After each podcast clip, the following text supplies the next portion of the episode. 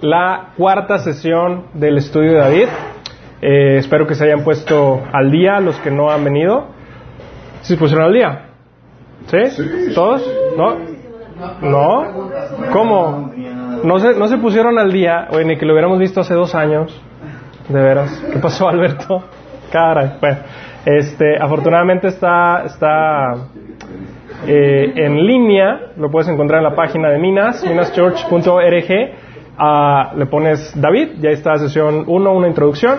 Eh, las próximas tres sesiones.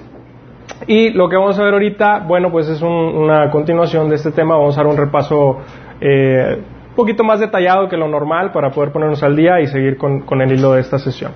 Que, pues bueno, espero que, que, sea de tanta bendición para ti como lo ha sido para mí. Vamos a orar. Te damos gracias, Padre, por esta tarde. Bendito Padre Celestial, gracias por poder estar en tu presencia, poder deleitarnos, Señor, al, al cantar alabanza, Señor, adorarte, Dios, y a disfrutar de, de, que tú estás entre nosotros, Señor. Te bendecimos, Dios, y en este momento nos ponemos delante de ti, Señor, rogándote que eh, abras los ojos de nuestro entendimiento, Señor, y venga eh, a través de esta meditación de la palabra, Señor, un, un, espíritu de conocimiento, Señor, y que podamos entender, así como David te conocía, Señor, que así pueda ser que nosotros te conozcamos, Dios, o aún más, que así como Él tenía una vida íntima contigo, que Él, que él podía, Dios, eh, saber qué es lo que había en tu corazón y cuál era tu voluntad. Que así nosotros podamos ponernos en sintonía contigo, Dios. Ayúdanos, Dios, a ser un, unas personas, hombres y mujeres, de acuerdo a tu corazón. Te lo pedimos en el nombre de Jesús. Amén. Bueno, este. Um, pues vamos a comenzar. Eh, David, vamos a dar así como que un, ciertas eh, detalles sobre su vida, sobre quién era él. Él es eh, bisnieto de Ruth y Bosch. ¿sí? si no sabes quién es Ruth y Bosch, puedes ir al libro de Ruth en la Biblia. Es un libro muy breve, muy corto pero tiene una historia tremenda. Es, es, un libro que tiene mucha sabiduría, que tiene mucho conocimiento, que estoy seguro que puede ser de, mucha bendición si, si, lo estudias detenidamente. Eh, um, David era el último de los hijos de Isaí y en sus años de juventud eh, los, los, pasó pastoreando ovejas en, en Belén.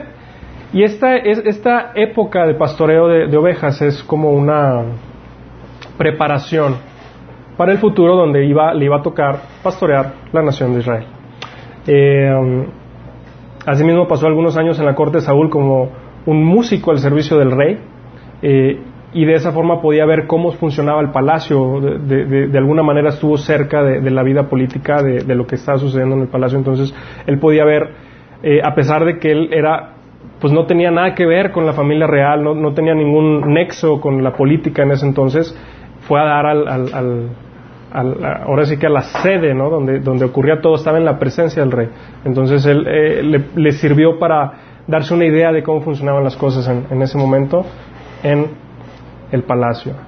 Eh, su nombre parece significar el amado. Eh, algunos escolares tienen ciertos debates al respecto, pero los que más tienen en común mencionan que, que su significado es el amado. David fue elegido por Dios mismo para ser rey de Israel. Esto tú lo puedes eh, corroborar en 1 Samuel 16.1.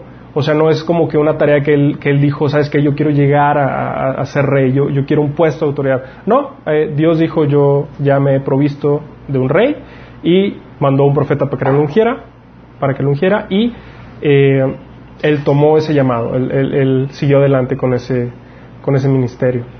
Ah, como ya lo mencionamos, fue conocido como un hombre de acuerdo al corazón de Dios. Y, pues bueno, es el, único hombre en la Biblia que se menciona que es un hombre eh, de acuerdo, conforme al corazón de Dios. Entonces, digo, para que la Biblia lo mencione de esa manera, lo describa de, ese modo, es porque realmente tiene algo que decirnos, tiene algo que, podemos encontrar nosotros en, en, la Biblia. ¿sí? Eh, que puede ser de bendición, por supuesto. Mm, mm, mm. Su fe es tan ejemplar que el Dios de Israel es también llamado el Dios de David. Eso tú lo puedes ver en 2 Reyes 25 e Isaías 38.5. Imagínate eso, que dijeran el Dios de y tu nombre, ¿no? El Dios de Jorge, el Dios de Gustavo, el Dios de Alberto, o sea, qué, tremendo, o sea, se, se veía que era una persona que tenía una relación con Dios, que conocía a Dios, que, que, que, a través de su vida, de su testimonio, se sabía que había un Dios. Y era el Dios de David. O sea, tremendo, ¿no? el Dios de Israel, el Dios de David. Es fascinante. Fue responsable de la construcción del templo. Sabemos que se construyó ya en, en, el, durante el periodo del reinado de Salomón, su hijo, pero pues él fue el que tuvo la idea de, de, construir el templo, fue él el que hizo los preparativos y pues fue él el que empezó a juntar el dinero, ¿no? Y él fue el que dijo, yo soy el primero que pone todo y, puso una, pues ahora sí que una cantidad tremenda de dinero, que si tú puedes eh, trasladar las, las, sumas de dinero que, que de, del valor que, manejaban en ese entonces a las sumas actuales, te puedes dar cuenta que era demasiado lo que él dio destinado para la construcción del templo. Eh, fue el encargado del Ministerio de Música, eso lo puedes ver en 2 Samuel 23, uh, y tuvo tres unciones, eh, de las cuales dos fueron públicas y una fue eh, pues un poco más privada. No, no podemos decir que, no fue pública tal cual, eh, tampoco podemos decir que fue privada, pero sucedió delante de otras personas. ¿no? Eh, la primera unción fue, está registrada en 1 Samuel 16, eh, uh, uh, uh, donde es ungido en su casa para ser rey. Después es ungido como rey de Judá, eso lo puedes ver en 2 Samuel 2. Y al último, o su última unción pública fue en 2 Samuel 5 como rey de todo Israel. ¿Sí? Y pues bueno, vamos a adentrarnos en la primer unción. Para esto, si tú quieres ir siguiendo la lectura en tu Biblia, pues adelante. Yo lo voy a hacer en la nueva traducción viviente porque pues es una traducción contemporánea que está, está muy padre, está muy entendible, está eh, pues muy agradable la lectura.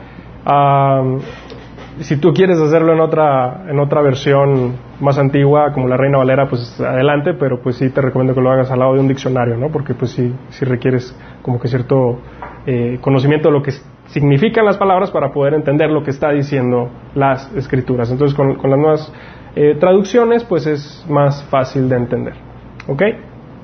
En, entonces el 1 Samuel 16 dice, ahora bien, el Señor le dijo a Samuel, ya has hecho suficiente duelo por Saúl, lo he rechazado como rey de Israel, así que llena tu frasco con aceite de oliva y ve a Belén, busca a un hombre llamado Isaí que vive allí, porque he elegido a uno de sus hijos para que sea mi rey. Pero Samuel le preguntó, ¿cómo puedo hacerlo? Si Saúl llega a enterarse me matará. Para ese entonces, eh, pues bueno, Saúl ya estaba, eh, pues ahora sí que sufriendo perturbación, ya se le estaba yendo eh, las cabras para el monte, como lo dicen. La, las situaciones de los capítulos anteriores están muy, uh, muy contundentes. Te, invito a, que lo leas en tu casa para que, puedas eh, ver a qué nos referimos. Sin duda, las decisiones que, tomamos repercuten demasiado no solo en nuestras vidas, sino en las, vidas de toda una nación, como lo podemos ver a lo largo de estos, de estos textos. Eh, Lleva contigo una novilla, le contestó el Señor, y di que has venido para ofrecer un sacrificio al Señor. Invita a Isaías al sacrificio y te mostraré a cuál de sus hijos ungirás para mí. Así que Samuel hizo como el Señor le indicó. Cuando llegó a Belén, los ancianos del pueblo salieron a su encuentro temblando. ¿Qué pasa? le preguntaron. ¿Vienes en son de paz? Sí, contestó Samuel. Vine para ofrecer un sacrificio al Señor. Purifíquense y vengan conmigo al sacrificio. Eh, como contexto, en, el capítulo anterior, Samuel se acababa de destazar a un rey de una eh, nación eh, circunvencina, de la cual Dios quiso manifestar su juicio contra esta nación, entonces ordenó que eh, se echaran a todos. Y uh, Saúl lo había dejado con vida. ¿sí? Entonces llega Samuel y Samuel dice, pues ¿por qué no cumpliste el mandato del Señor? Y Samuel mismo toma una espada y lo destaza. Es algo bien interesante porque pues él era un sacerdote, ¿sabes? O sea, no era, no era un guerrero, no era un líder militar y no era el que se le había encomendado esa, esa tarea. Y este, Entonces, pues imagínate, cuando llega a, a la ciudad, pues le preguntan, ¿vienes en son de paz? No, no, vengo a hacer un sacrificio. Sí, ¿a quién? O sea, la verdad es que para que te des una idea de lo que estaba pasando, ¿no? Este, entonces luego Samuel realizó el rito de purificación para Isaí y sus hijos y también los invitó al sacrificio. Cuando llegaron, Samuel se fijó en Eliab y pensó, seguramente este es el ungido del Señor. Pero el Señor le dijo a Samuel, fíjate, no juzgues por su apariencia o por su estatura, porque yo lo he rechazado. El Señor no ve las cosas de la manera que tú lo ves. La gente juzga por las apariencias, pero el Señor mira el corazón. ¿Sí? Ah, eso me da mucha, mucha confianza porque, pues bueno, el, Señor ve lo que hay en ti, ve, ve, ve, tus intenciones. Claro que puede ser aterrador en, otra, para algunas personas, ¿no? Todo depende de las circunstancias. Ah, entonces Isaí le dijo a su hijo Abinadab que caminara delante de Samuel. Pero Samuel dijo, este no es el que el Señor ha elegido. Después Isaí llamó a Simea, pero Samuel dijo, tampoco es este el que el Señor ha elegido. De la misma manera, Isaí le, presentó sus siete hijos a Samuel, pero Samuel le dijo, el Señor no ha elegido a ninguno de ellos. Después Samuel preguntó, ¿son estos todos los hijos que tienes? Y contesté Isaí, queda todavía el más joven, pero está en el campo cuidando las ovejas y las cabras. Entonces, aquí es otro dato interesante porque fíjate cómo viene el profeta más famoso en ese momento de, la nación de Israel, llega a, tu casa a, pues a celebrar un sacrificio y no te invitaron al sacrificio. O sea, tú te quedaste chambeando allá afuera mientras que todos tus hermanos están pasando y, Samuel está preguntando por los hijos y, no te hablan hasta que ya el profeta habló de que de fuera fue tráeme al que falta entonces es cuando ya le mandaron a hablar.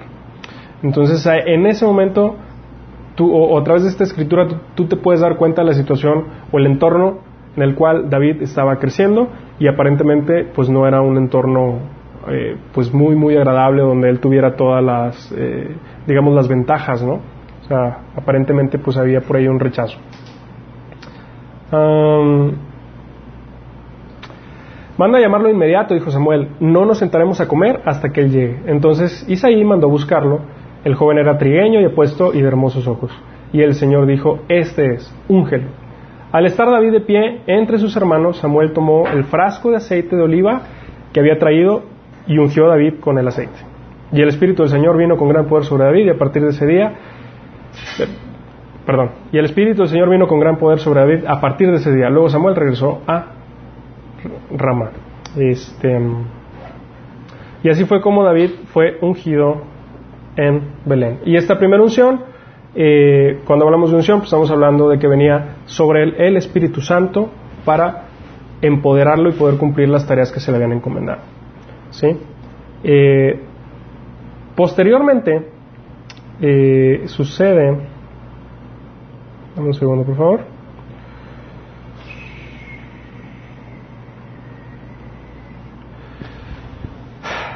en el versículo 14, ahora bien, el Espíritu del Señor se había apartado de Saúl y el Señor envió un espíritu atormentador. Algunos de los siervos de Saúl le dijeron, un espíritu atormentador de parte de Dios te está afligiendo. Busquemos un buen músico para que toque el arpa cada vez que el espíritu atormentador te aflija. Tocará música relajante y dentro de poco estarás bien. Me parece bien, dijo Saúl, búsquenme a alguien que toque bien y tráiganlo aquí. Entonces, eh, un siervo le dijo a Saúl, uno de los hijos de Isaí de Belén tiene mucho talento para tocar el arpa. No solo eso, es un guerrero valiente, un hombre de guerra y de buen juicio. También es joven, bien parecido, y el Señor está con él. Entonces, de, alguna forma, David ya se estaba dando a conocer, ¿no? O sea, alguien ya lo conocía y, por sus talentos se fueron a enterar hasta el palacio, ¿no? Y, por el hecho de que él hacía bien su, eh, las tareas que, tenía en, sus manos, lo, que él hacía cotidianamente, fue que se le abrieron las puertas en, delante de, la presencia del rey. Proverbios dice que el diligente en, en, la obra de sus manos estará delante de los reyes, y eso fue una realidad para David en ese momento. Entonces mandó, eh, mandó Saúl mensajeros a Isaí para decirle, envíame a tu hijo David, el pastor. Isaí así lo hizo y envió a su hijo David a Saúl, junto con un cabrito, un burro cargado de pan y un cuerno, eh, perdón, un cuero lleno de vino. Así que David llegó a donde estaba Saúl y quedó a su servicio. Saúl llegó a apreciar mucho a David y el joven se convirtió en su escudero. Eh, aquí esto del joven se convirtió en su escudero lo dice en este momento, pero se entiende que sucede después, porque eh, pues eso realmente sucedió cuando ya eh, David mató al gigante y, entonces se, acercó más a la, presencia de, Saúl. Ah, luego Saúl mandó un recado a Isaí con una petición, por favor permite que David se quede a mi servicio porque me simpatiza mucho y cada vez que el espíritu atormentador de parte de Dios afligía a Saúl, David tocaba el arpa, entonces Saúl se sentía eh, mejor y el espíritu atormentador se iba. Aquí es interesante cómo una persona empezó a sufrir perturbación por parte de demonios y esta perturbación era indicada específicamente por Dios. ¿sí? A, veces la, perturbación que una persona puede eh, llegar a sufrir es ordenada por Dios dándole la oportunidad al arrepentimiento. ¿sí? Eh, porque al final el Señor quiere que nadie se pierda, sino que todos procedan a la vida eterna. Entonces, eh, ya de plano, Saúl estaba, pues ahora sí que, que equivocándose mucho, y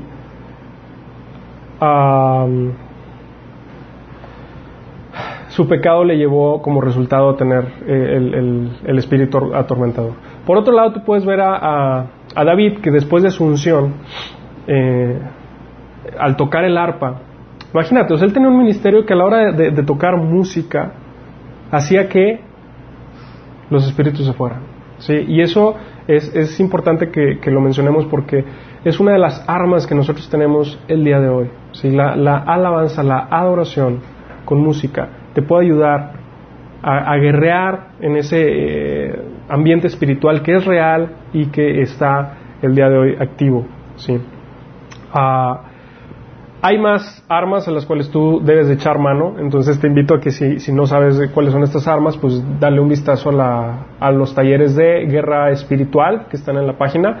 Eh, siempre haciendo comerciales eh, para eh, la verdad es que esos talleres están muy buenos porque por ahí puedes eh, tú ah, pues estar más equipado para la batalla sí o sea mira la verdad es que te guste o no te guste tú ya estás en esta batalla sí entonces tienes de dos o paso te pones las pilas y, dejas la ignorancia a un lado y te pones a, a hacer lo indicado para salir victorioso en estas batallas o te duermes como el camarón y te lleva la corriente, ¿no? Entonces ahí tú sabes.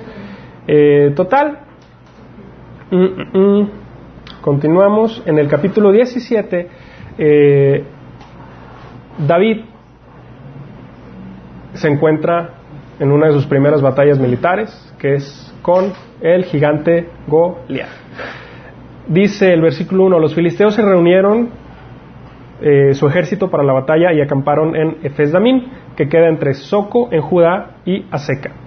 Saúl respondió reuniendo a las tropas israelitas cerca del valle de Ela, de modo que los filisteos y los israelitas quedaron frente a frente en montes opuestos, separados por un valle. Luego Goliat, un campeón filisteo de Gad, salió de entre las filas de los filisteos para enfrentarse a las fuerzas de Israel. Medía casi tres metros.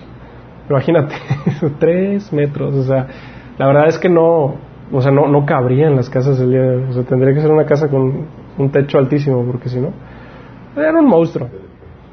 Ah, llevaba un casco de bronce y su cota de malla hecha de bronce pesaba 57 kilos, más que un bulto de cemento. Esto lo mencionamos en, capítulos anteriores ah, y damos un poquito más detallado la descripción de este, de este gigante. Entonces, si, si, lo ves en las sesiones anteriores, puedes ver un poquito más de lo que estamos hablando. También tenía puestos protectores de bronce en las piernas y llevaba una jabalina de bronce sobre su hombro. El, asta de su lanza era tan pesada y gruesa como un rodillo de telar, con una punta de hierro que pesaba casi siete kilos. Su escudero iba delante de él. Entonces Goliat se detuvo y gritó mofándose de los israelitas, ¿por qué salen todos ustedes a pelear? Yo soy el, el campeón filisteo, pero ustedes no son más que siervos de Saúl. Elijan a un hombre para que venga aquí a pelear conmigo. Si me mata, entonces seremos sus esclavos pero si yo lo mato a él, ustedes serán nuestros esclavos. Hoy desafío a los ejércitos de Israel, envíeme a un hombre que me enfrente. Cuando Saúl y los israelitas escucharon, quedaron aterrados y profundamente perturbados. bien triste. Ah, esto que sucede en, este capítulo, cómo se está describiendo la batalla, donde ponían del ejército a un campeón y, era una lucha mano a mano, era algo común en, aquel entonces y, se puede decir que incluso era una forma civilizada de llevar una guerra, ¿sí? porque pues en vez de llevar las bajas de todo el ejército, pues mejor se dan en la torre un par y el que gane pues ya se cuenta que sometió a toda la nación. Eh, digo, es algo muy civilizado, pero pues muy arriesgado, ¿no? Porque pues estás dejando el destino de la nación a una sola persona. Y, pues fíjate que, sucede que a los hermanos de, David estaban en el ejército en ese momento en el campo de batalla. Y ah, eran los tres hermanos mayores de, David, son los que menciona la, Biblia. Y Ah, mm, y pues bueno, vamos a continuar con el versículo 12. Ahora bien, David era hijo de un hombre llamado Isaí, un uh, efrateo de Belén, de la tierra de Judá. Y en ese tiempo Isaí era anciano y tenía ocho hijos. Sus tres hijos mayores, Eliab, Abinadab y Simea, ya se habían unido al ejército de Saúl para pelear contra los filisteos. David era el menor de los hijos, sus tres hermanos mayores se quedaron con el ejército de Saúl, pero David iba y venía para ayudar a su padre con las ovejas de Belén. Como mencionábamos hace rato, él ya estaba trabajando para Saúl como, como, su, como su músico, eh, pero no había dejado las tareas sencillas que, ya se le habían encomendado, así como estaba en, cuidando las ovejas de su padre, las cabras de su padre, al mismo tiempo se fletaba el camino al, al palacio y se iba a, de músico y luego regresaba y, como que tenía sus, dos trabajos, ¿no? Y luego dice que durante 40 días, cada mañana y cada tarde, el campeón filisteo se paseaba dándose aires delante del ejército israelita. Un día, Isaí le dijo a David, toma esta canasta de grano tostado y estos diez panes y llévaselos deprisa a tus hermanos y dale estos diez pedazos de queso a su capitán. Averigua cómo están y tráeme un informe de cómo les va los hermanos de David estaban con Saúl y el ejército, el ejército israelita en el valle de Elá, peleando contra los filisteos.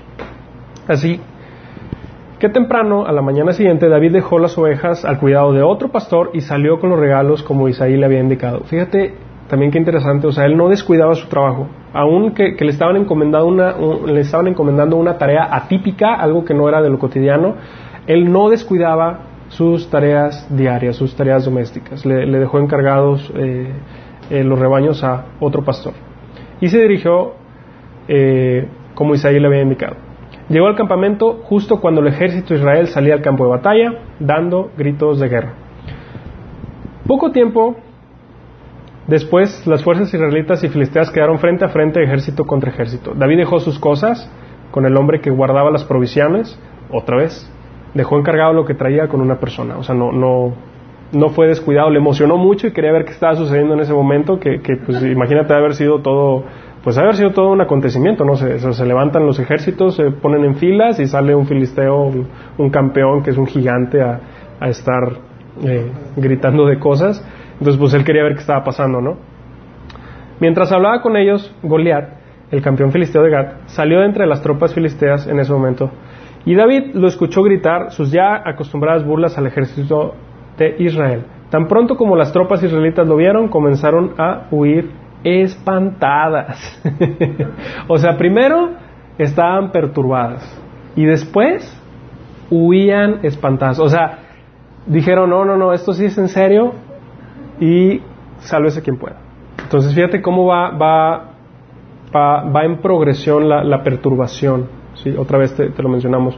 Eh, empezó como algo, un susto normal, eh, bueno, no, normal, empezó como un susto, pero eh, llegó un punto que ya era un, temor que los, que los controlaba, ¿sabes? O sea, ya ese temor les estaba dirigiendo sus decisiones. Terrible. Ah,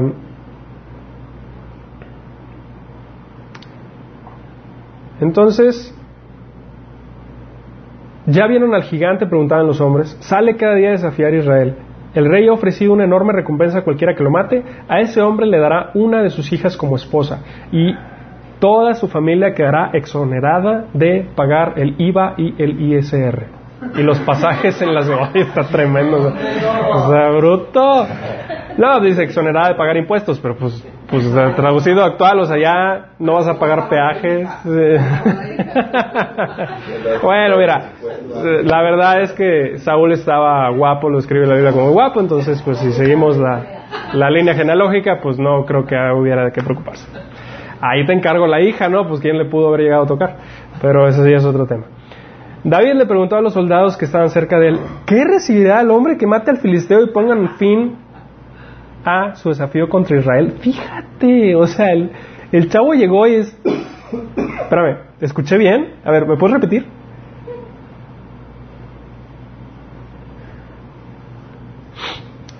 ¿Quién es este filisteo pagano al que se le permite desafiar a los ejércitos del Dios viviente? David ya sabía que ese filisteo tenía los días contados. O sea, él sabía cuál iba a ser el desenlace. Y creo que hasta se sorprendió de, haber llegado él y, decir, ¿what? ¿Y por qué no lo hiciste tú? O sea, ¿qué, está sucediendo? Estos hombres le dieron a David la misma respuesta y le dijeron, efectivamente, esa, recompensa, esa es la recompensa por matarlo. Pero Eliab, el hermano mayor de David, lo oyó hablar con los hombres y se enojó. ¿Qué estás haciendo aquí? le reclamó. ¿Qué pasó con esas pocas ovejas que se supone que deberías estar cuidando? Conozco tu orgullo y tu engaño. Solo quieres ver la batalla. Chismoso. O sea, todavía que le llevan pan y le llevan queso y, así se lo agradecen. O sea, de veras que, que, ¿qué onda con ese hermano? Y, pues bueno, volviendo con el estudio te das cuenta cómo David estaba sufriendo el rechazo de sus hermanos mayores. Estaba sufriendo un, un rechazo que a veces es muy cotidiano. Es algo que digo no debería de ser, pero eh, pues muchos lo hemos vivido. ¿Quién lo ha vivido? este, lo interesante es que lo, pues, lo, tienes que superar, ¿no? Así como David lo superó. Eh, fíjate que David posteriormente en un salmo escribe, aunque mi padre y mi madre me dejaren, con todo el Señor me recogerá. Entonces tú puedes tener la certeza de que David superó ese rechazo y gracias a que pudo superar, sanar ese rechazo, eh, sanar esas heridas emocionales que él tenía, es que él pudo cumplir el propósito que Dios tenía para su vida. Entonces, eh, si quieres saber más sobre el tema de las heridas emocionales, ve al taller de sanidad interior que está en la página de Minas. Por favor. Ah, ¿Qué hice ahora? contestó David. Yo solo hacía una pregunta que no tenía por qué estar haciendo, por cierto, dicho sea de paso. Entonces caminó hacia otros y les preguntó lo mismo, ¿es en serio?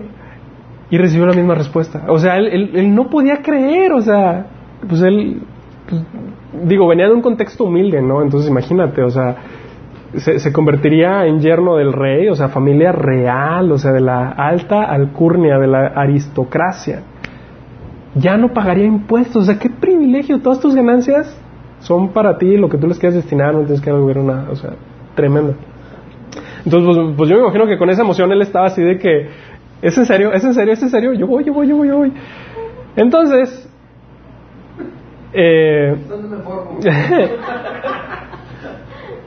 le contaron a Saúl la pregunta de David y el rey mandó a llamarlo. O sea, como que David hizo tanto aspaviento, o sea, fue tanta su emoción, o sea, estaba tan, tan, sí, que estaba tan animado que, que, que, pues llegó hasta los oídos de Saúl y, y pues lo mandó a llamar. No se preocupe por este filisteo, le dijo David a Saúl. Yo iré a pelear contra él. No, sea ridículo, respondió Saúl. no hay forma de que tú puedas pelear contra ese filisteo y ganarle. O sea, deja tú pelear, ganarle. no me quiero no, no se quería quedarse en músico. Eres tan solo un muchacho y él ha, sido, él ha sido un hombre de guerra desde su juventud. Pero David insistió, he estado cuidando las ovejas y las cabras de mi padre. Cuando un león o un oso viene para robar un cordero del rebaño, yo lo persigo con un palo y lo rescato de su boca. Si el animal me ataca, lo tomo por la quijada y lo golpeo hasta matarlo. Lo he hecho con leones y con osos y lo haré también con este filisteo. ¿Qué túnica? Porque creo que no puede decir qué pantalones. qué túnica de pelado. No, te, discúlpame, pero yo en la jungla no sé si me la fletaré. Es más, ni en Chipinque con los osos que luego están ahí. No, no, ahí te encargo. Y, y, no solo eso, o sea, él se, fletó y dijo, o sea, y, los osos y, los leones pan comido. O sea, este filisteo va a sufrir el mismo destino.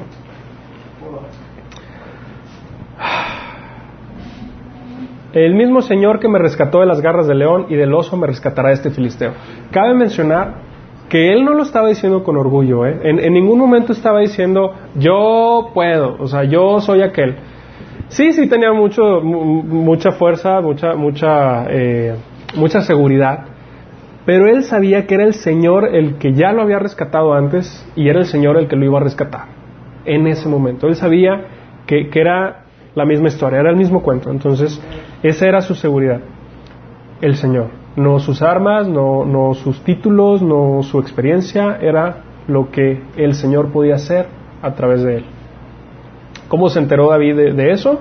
Pues a través de cultivar una relación con Él. Si tú no cultivas una relación con Él, entonces pues olvídalo, no, no sabes lo que el Señor va a poder hacer a través de ti. Y, la intención de que estemos estudiando de David es, es que tú veas que David era un, era un ser humano común y corriente, ¿sabes? David era como tú y como yo. Y, la idea de, por qué David tiene su historia tan detallada en la palabra es para que tú veas lo que el Señor puede hacer con una persona, qué tan lejos puede llegar con una persona como tú y como yo. Entonces, eh, la idea es que, esa misma actitud que, que, tiene David la tengas tú en este momento para cualquiera que sea la circunstancia que estás viviendo en tu vida. ¿Ok? Está bien adelante y que el Señor esté contigo. O sea, tan, tan, tan, tan rara la situación, pero bueno. Eh, David era un pastor, no, se sabe que no, no era mayor de 20 años, porque si hubiera tenido más de 20 años, entonces ya estaría enlistado en el ejército y hubiera estado en el campo de batalla. Entonces, muy probablemente era un joven adolescente. Y siendo un adolescente, tuvo la bendición del rey para ir a enfrentársele a el campeón filisteo. Y, ya mencionamos lo importante, lo trascendente de esta pelea. O sea, el, destino de la nación quedaba en las manos de, de, esta, del ganador de esta, de esta pelea. Ah, después Saúl le dio a David su propia armadura, un casco de bronce y una cota de malla. David se lo puso, se ciñó la espada y probó dar unos pasos porque nunca antes se había vestido con algo semejante. No puedo andar con todo esto, le dijo a Saúl no estoy acostumbrado a usarlo. Así que David se lo quitó.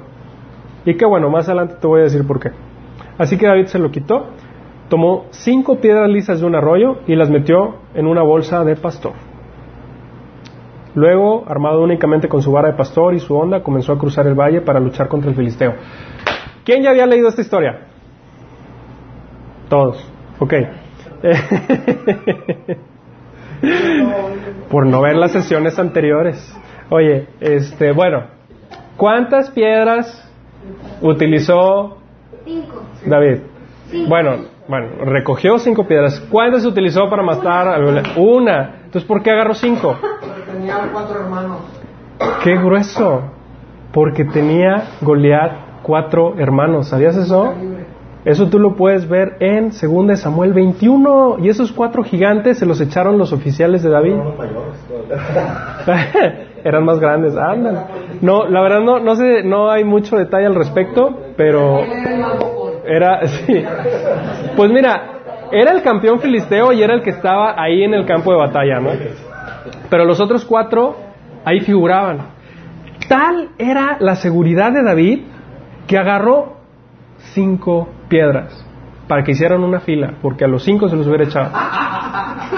O sea, es que, es que échate esa. Échate ese trompo a la uña, dice Gustavo. Sí, sí, sí. Oye, a mí, a mí eso me, me, me, me pudo impactar. O sea, David, tal era su, su, su relación con el Señor Tal era el tiempo que compartía él en intimidad con, Dios, que sabía lo que podía hacer a través de él. Y él había recibido un llamado y él estaba caminando en ese llamado, él quería caminar en ese llamado, él, dijo, sí Señor, yo quiero hacer tu voluntad. El Señor dijo, me he provisto un rey y, fue, lo escogió, o sea, David, ya, te comenté, o sea, David no escogió ese, ese, ese llamado, o sea, e, e, eso lo, lo, lo escogió Dios, él dijo que sí y empezó a cultivar una relación con él y pudo saber qué era lo que Dios quería hacer en su vida. Total, continuamos, dice, luego armado únicamente con su vara de pastor y su onda, comenzó a cruzar el valle para luchar contra el filisteo. Goliat caminaba, caminaba hacia David con su escudero delante de él, mirando con desdén al muchacho de mejillas sonrosadas. Oh, estaba bien guapo.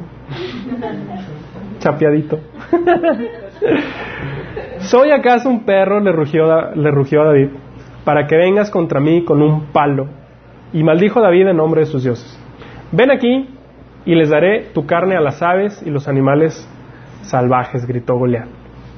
David le respondió al filisteo, tú vienes contra mí con espada, lanza y jabalina, pero yo vengo contra ti en el nombre del Señor de los ejércitos celestiales, el Dios de los ejércitos de Israel, a quien tú has desafiado. Ya valiste queso. Hoy el Señor te conquistará y yo te mataré y te cortaré la cabeza y luego daré los cadáveres de tus hombres a las aves y los animales salvajes, y todo el mundo sabrá hoy que hay un Dios en Israel. Todos los que están aquí reunidos sabrán que el Señor rescata a su pueblo, pero no con espada ni con lanza. Esta es la batalla del Señor, y los entregará a ustedes en nuestras manos.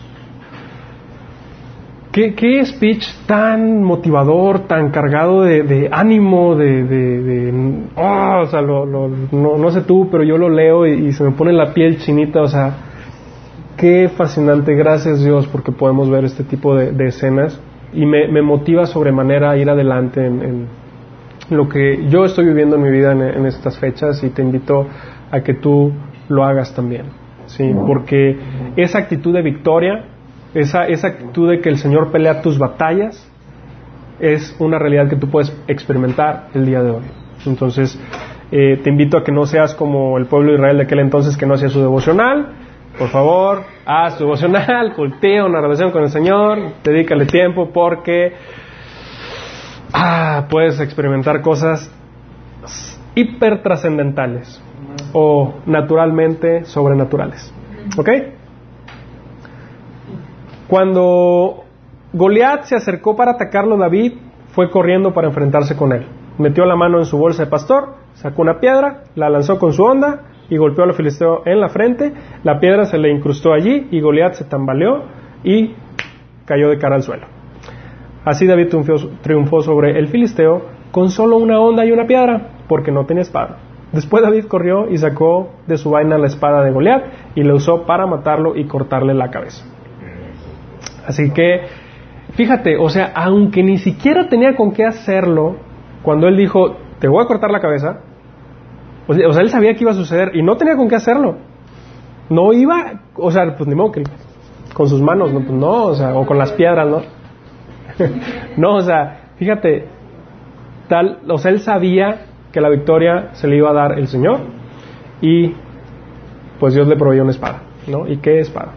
La espada con la que él quería matarlo, Goliat quería matarlo, es la espada con la que sufrió la muerte. Es una tipología de lo que pasa con, con, la cruz y eh, la derrota de Satanás, donde Satanás quiso utilizar la cruz para que fuera el, el arma con la cual él tuviera la victoria sobre Jesús. Y oh sorpresa, la cruz es el arma con la cual Satanás fue vencido. Qué tremendo, ¿no?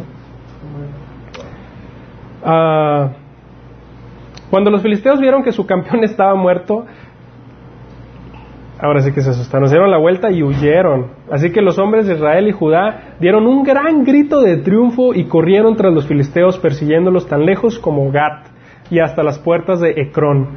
Los cuerpos de los filisteos muertos y heridos estuvieron esparcidos a lo largo del camino de Saraim hasta Gat y Ecrón.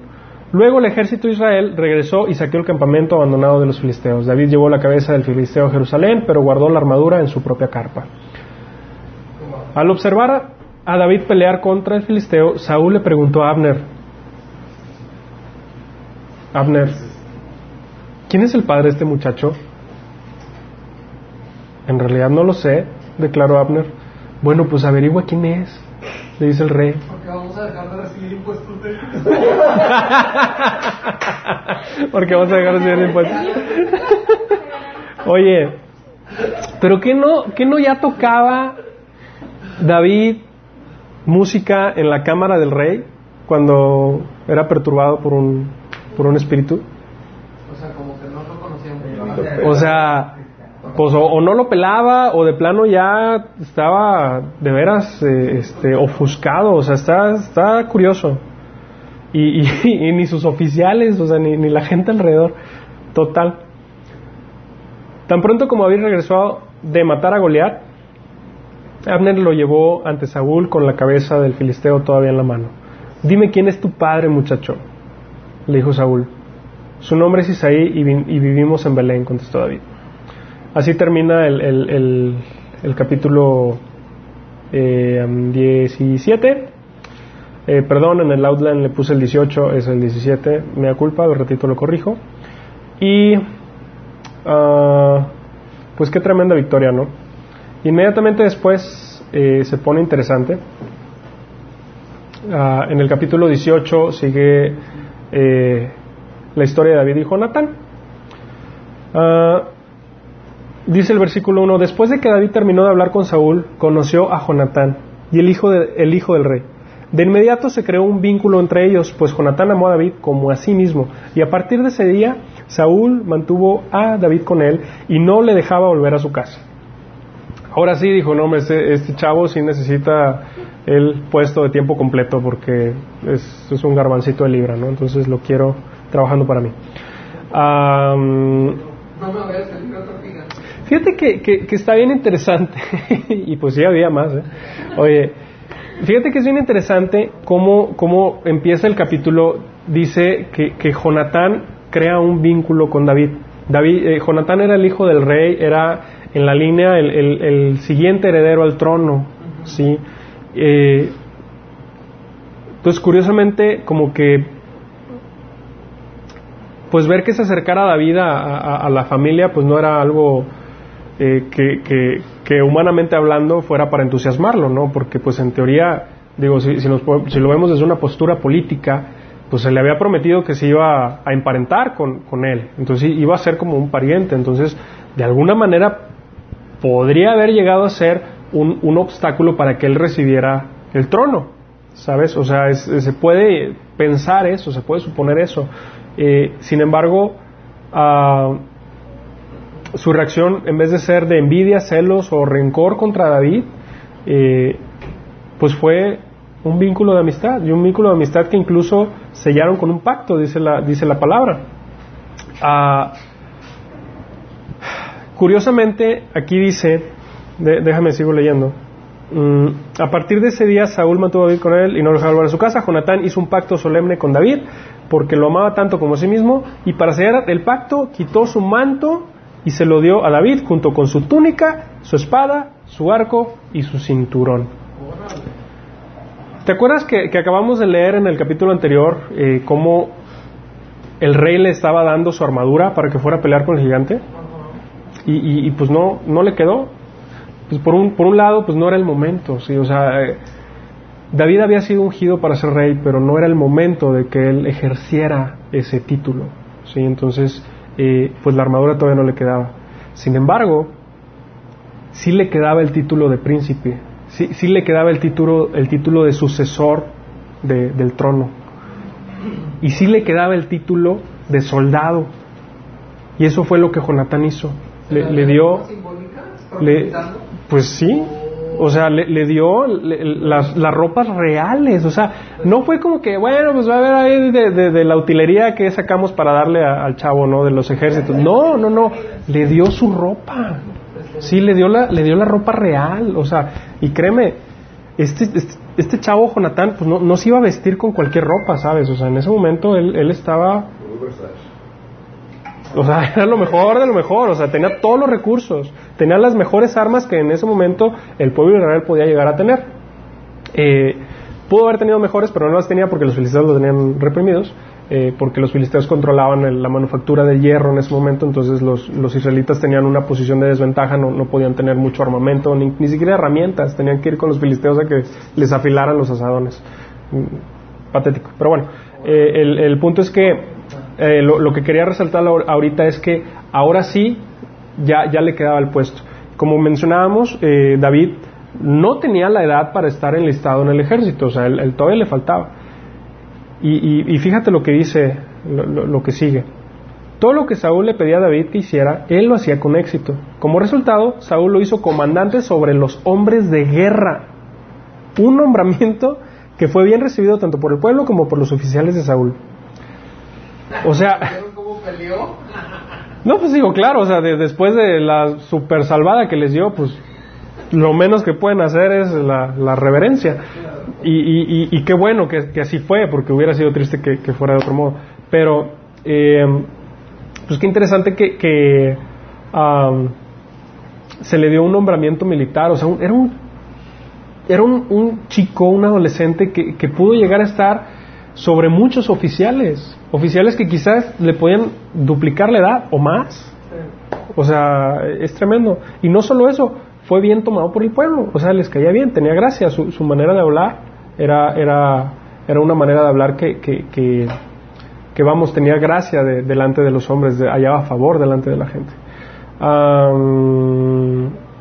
Y así como David fue promovido dentro del ejército, eh, que, pues bueno, es una promoción, eh, es- está creciendo en, en su carrera militar. Asimismo, Saúl, posteriormente vamos a ver cómo utilizaba ese, ese nombramiento eh, como un medio para eliminarlo. ¿Por qué? Ah, pues bueno, vamos a ver. Cuando el ejército de Israel regresaba triunfante después de que David mató al filisteo, mujeres de todas las ciudades de Israel salieron para recibir al rey Saúl. Cantaron y danzaron de alegría con panderetas, címbalos. Y, y bueno, esto era una costumbre eh, de, aquel entonces. Se hace cuenta que cuando sucedía una, una hazaña, había una victoria que, era notable, pues el, el- gobernador pues iba entrando en la ciudad y pues esperaba que le hicieran ahí como un desfile y, pues las mujeres se, se- se ponían con sus panderetas y le cantaban y, y, pues eso como que era para, para ensalzar al ejército que iba entrando victorioso de, de la batalla. Y a en las porristas oficiales. Y este era su canto. Saúl mató a sus miles y David a sus diez miles. No sé cuál era el ritmo, pero pues bueno. lo- espero que te haya gustado porque lo practiqué toda la noche. Oye, este... Y fíjate que lo más interesante del caso es que ese ritmo hizo que Saúl se enojara mucho. No, la letra. Ah, la letra, perdón. Te aseguro ¿Qué es esto? Le dijo, le dan crédito a David por diez miles y a mí solamente miles. Qué grueso. ¿Te acuerdas de cómo eh, era descrita la sabiduría de- de- del profeta Daniel en cuanto a los demás profetas de Babilonia? Era superior diez veces. Así está siendo descrito por el pueblo Israel, el, como que las, la victoria de- o, o las, las muertes, las muertes de, de- la, de la batalla, diez veces. Qué grueso, ¿no? Ah, solo falta que lo haga su rey. y sí. pues solo faltaba eso y sí pasó. Desde ese momento Saúl miró con recelo a David y es como que, rayos, o sea, el, el que se tenía que enojar, el que, bueno, no el que tenía, sino el que suponemos que, que debería de haber tomado esa postura de que, híjole, le van a dar el trono a esto, o sea, yo que me estaba preparando, le estaba echando ganas, era Jonatán. Y el que, el que resultó enojado, receloso y resentido y peor de endemoniado era Saúl. Al, al día siguiente, un espíritu atormentador de parte de Dios abrumó a Saúl y comenzó a desvariar como un loco en su casa. David tocaba el arpa tal como lo hacía cada día, pero Saúl tenía una lanza en la mano y de repente se la arrojó a David tratando de clavarlo en la pared, pero David lo esquivó dos veces. Después de Saúl, después Saúl tenía miedo de David porque el Señor estaba con David, pero se lo se había apartado de él. O sea, Saúl de una u otra forma sabía lo que estaba pasando. Quizás no a, ciencia cierta, pero entendía que algo estaba sucediendo en, en ese lugar y con ese joven en específico.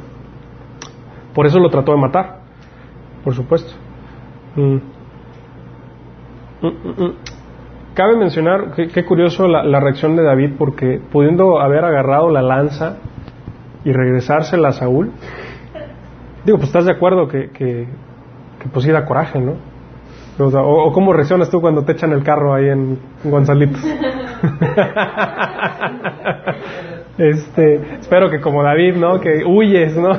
Te echan el carro y te vas para el otro carril. eh, David soportó a un rey mentiroso, soportó a un rey eh, endemoniado, a un, rey difícil de, de, lidiar y él seguía atendiendo sus órdenes, seguía atendiendo lo que se le encomendaba.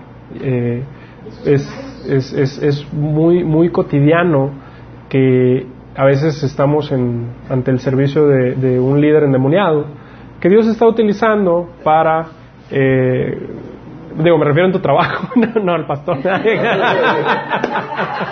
que espero que no sea el caso, ¿verdad?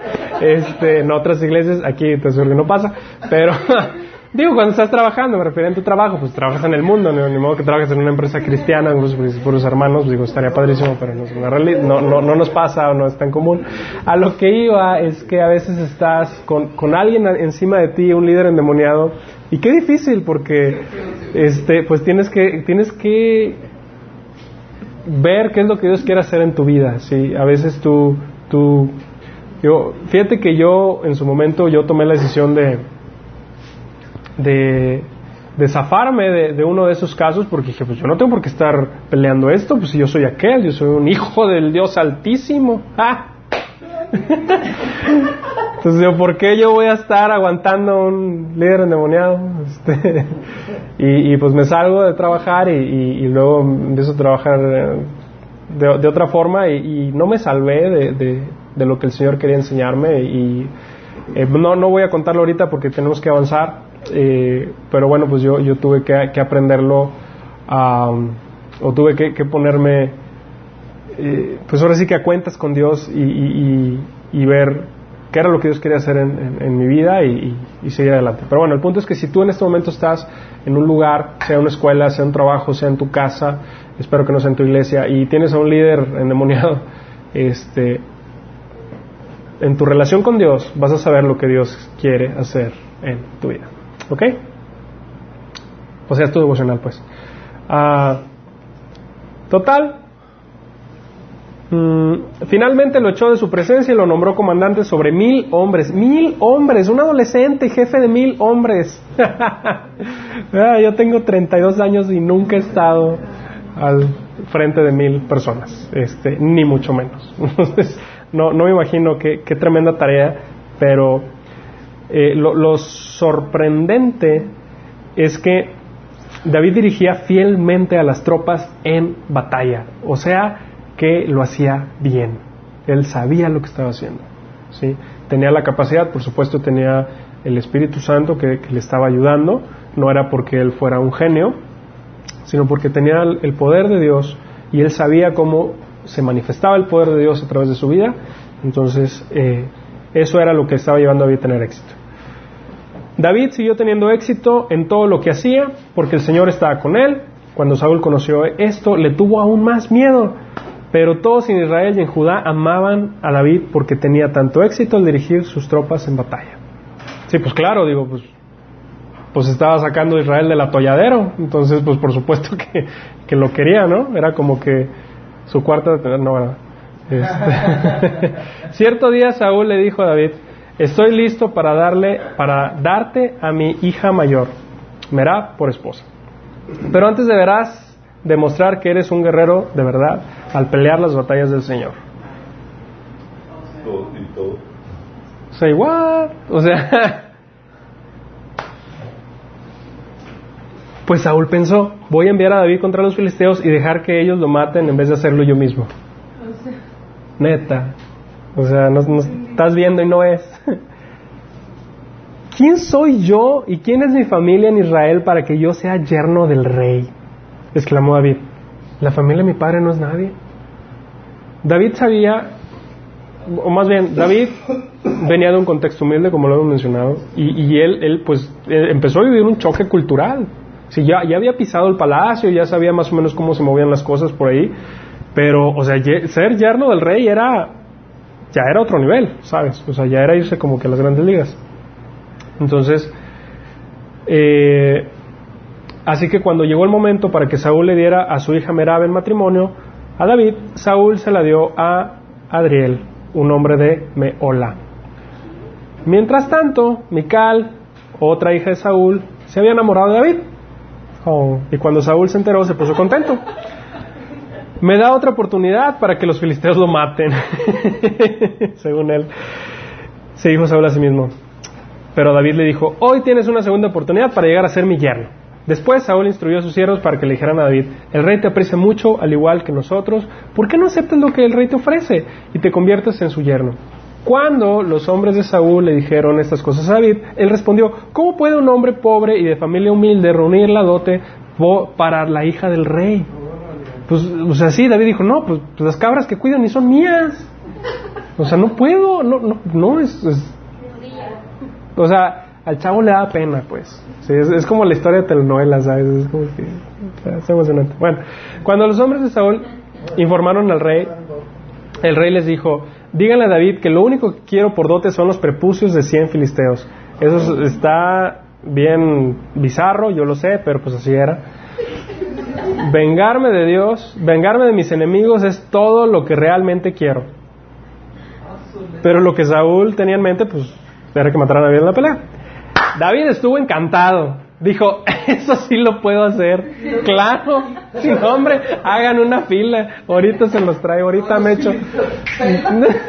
me a 200 y, y ahora sí. O sea, que la, la neta, qué padre. O sea, él, él en, en sus arcas, Se circuncidaron solitos. se circuncidaron solos. Oye, él, él no tenía él no tenía el dinero para pagar la dote y, y sabía que casarse pues conllevaba ciertos compromisos que pues en su momento pues otra vez era un adolescente pues no tenía para invitar a la chava al cine no tenía para las palomitas no tenía para el Uber o sea pero él podía trabajar entonces oye le, pusieron una tarifa y él dijo claro no hombre y esto es pan comido entonces él estuvo encantado antes de que se cumpliera la fecha límite, él y sus hombres salieron a matar a 200 filisteos. Así que David cumplió con el requisito del rey entregándole los prepucios de ellos. Entonces Saúl le entregó a su hija Mical por esposa. Cuando Saúl se dio cuenta de que el Señor estaba con David y cuánto su hija Mical lo amaba, le tuvo aún más miedo y quedó como enemigo de David por el resto de su vida.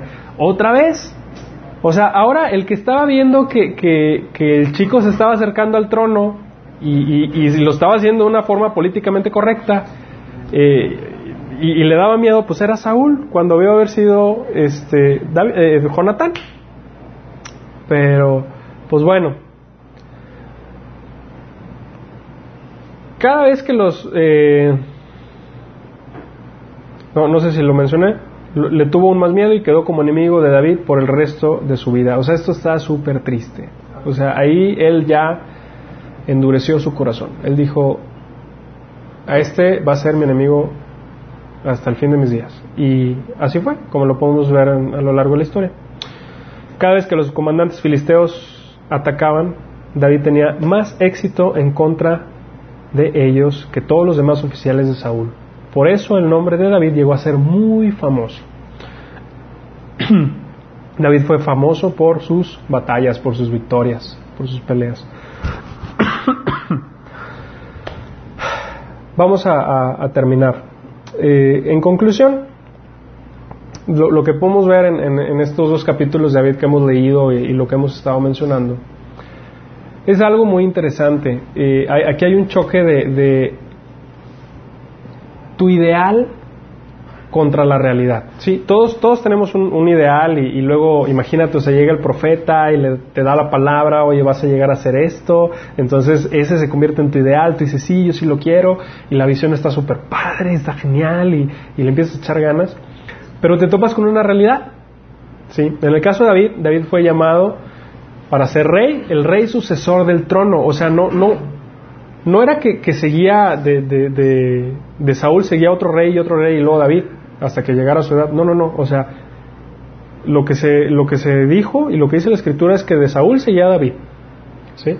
Entonces, pues eso pudo emocionar mucho a David. O sea, él, en su entendimiento quizás pudo haber dicho, pues igual ya a los 18 yo ya soy rey, ¿no? Digo, pudo haber pensado eso. Y luego, deja tú, empieza a caminar con la unción y empieza a experimentar el poder de Dios, cómo el Espíritu Santo le, empieza a dar victoria sobre tareas pequeñas y luego más grandes y, se topa Goliat. Bueno, primero es llamado a, cantar, no a cantar, a, tocar música en la cámara del, rey y empieza a ver cómo su ministerio tiene un choque en el, en el, en el ambiente espiritual, ¿sabes? Y, estaba haciendo bendición.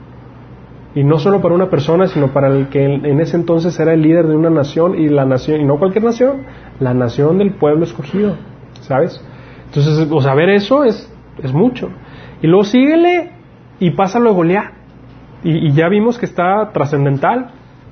Y luego síguele y, y, sus batallas y victorias, y, eran victorias, pero mucho mejor o, más, más notables que, que, la de los otros oficiales que ya tenían experiencia, que ya habían caminado en una academia de, del, del, ejército, que, que se supone que ellos deberían de haber sido los que tenían esa que tuvieran esas victorias. Y sigue la historia y, y se emparenta con el rey. O sea, en otras palabras, David pudo haber dicho, oye, pues ya me estoy acercando al rey, o sea, ya estoy en sus cámaras tocando música, quizás esto va a ser lo que me va a abrir paso al trono. No, igual y ahorita se petatea y me, me cae la corona, ¿no? Pero no. Y luego viene lo de, viene lo de Goliat y dice, no, pues, bueno, no lo dice, pero pudo haber pensado, oye, pues ya con lo de Goliat, pues ahora sí me toca, ¿no? Digo, pues salieron del atolladero. Y más adelante, oye, pues me emparento, pues ahora sí ya está políticamente correcto el asunto, ¿no? Igual y, por aquí viene la, corona. Pero no, no fue así. Y lo, lo, que quería mencionar es cuántas ilusiones en cuanto a cómo crees que se van a dar las cosas no se te han venido abajo.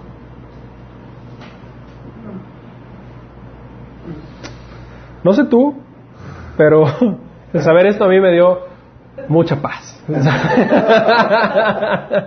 mucha, mucha, mucha paz. Eh, lo, interesante de la vida de David en, esto que estamos hablando en este momento es, es que a pesar de eso, oye David, no, no era un chico deprimido, no era un chico eh, desilusionado, no guardaba resentimiento, no quería cobrar venganza. ¿Qué rayos? O sea, digo, yo, yo la verdad veo esto y Señor, perdóname por cuántas veces yo he reaccionado de una manera muy diferente a la que David reaccionó en ese momento. ¿sí? Eh, o sea, yo, yo cuántas veces yo sí me he enojado ante un, liderazgo, bueno y malo, cuántas veces me, me, he resentido porque no salen las cosas como yo quisiera que salieran. Y, y quizás, bueno, no quizás, o sea, en algunos casos ni siquiera era lo que Dios quería para mí, lo que Dios había ordenado para mí.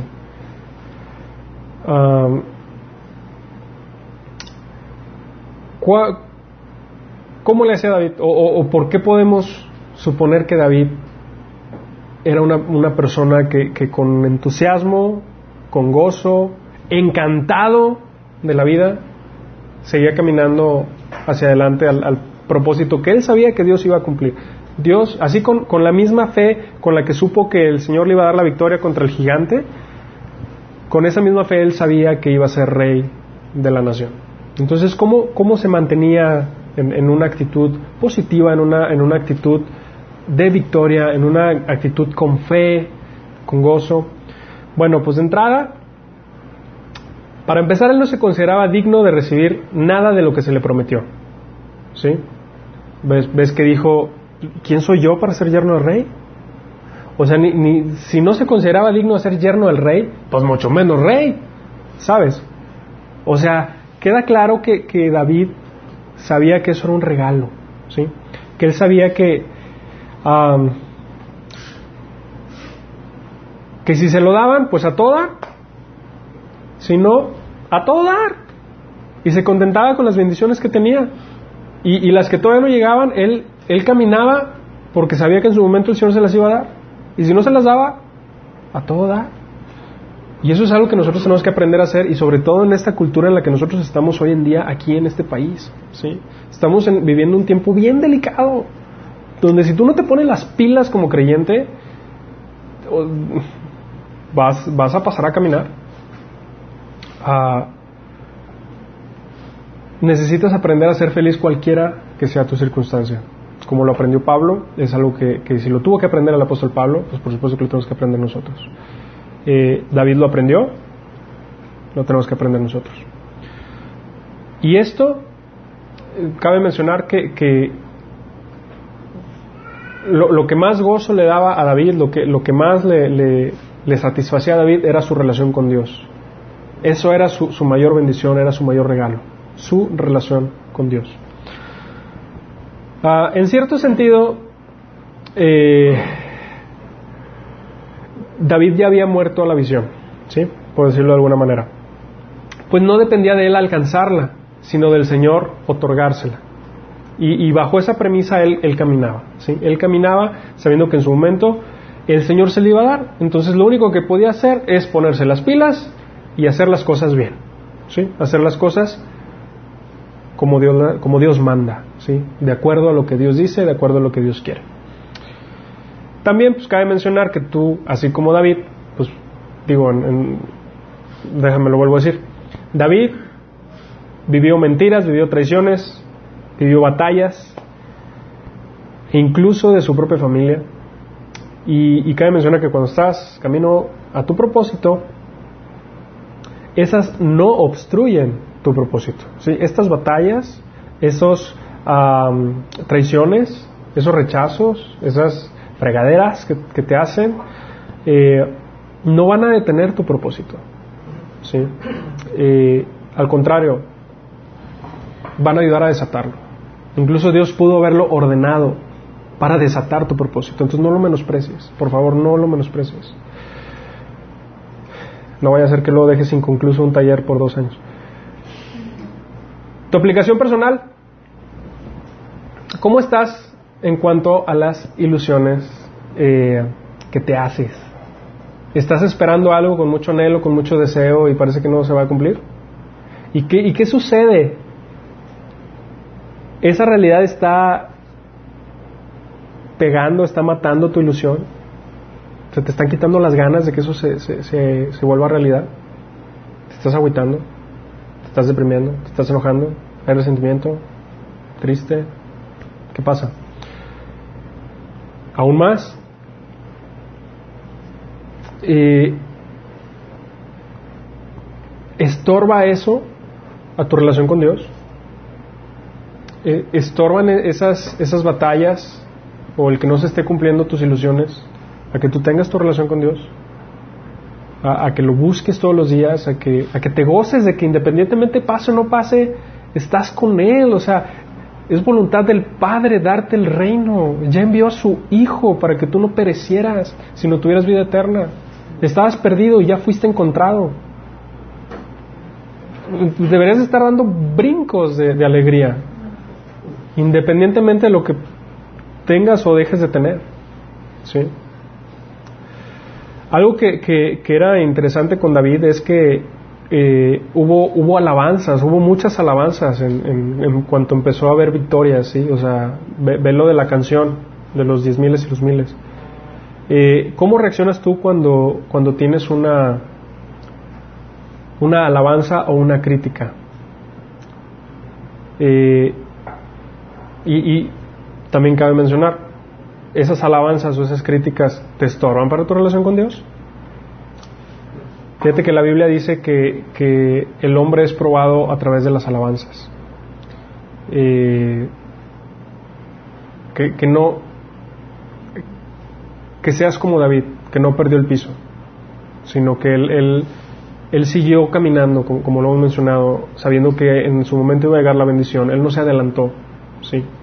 Eh, las alabanzas pudieron haberle ofuscado el cerebro y, y sí, oye, pues yo maté a diez mil y este mil, oye, sí, pues yo los libré del filisteo, oye, sí, yo, yo, yo, yo, yo, yo, pero no, o sea, David, mira, y él seguía, y, y cuando avanzaba, se ponía muy feliz.